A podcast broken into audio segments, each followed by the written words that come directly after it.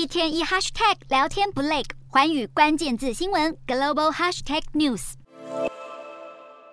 印尼总统佐科威十三号，他视察了雅万高铁的新建车站，并称这个项目已经完成超过八成，预计在二零二三年六月投入营运，将会提升印尼的整体竞争力，并带动当地的经济增长。好，雅万高铁为中国“一带一路”建设之一，佐科威期盼在十一月主办的 G 团体期间，向外界来展示高铁建设成果，更表达希望能够邀请中国国家主席习近平作为雅万。高铁的首批乘客。不过，建设公司表示，这个项目正面临大约二十亿美元的成本超支，希望有关资金的谈判能够迅速进行，以免干扰建设进展。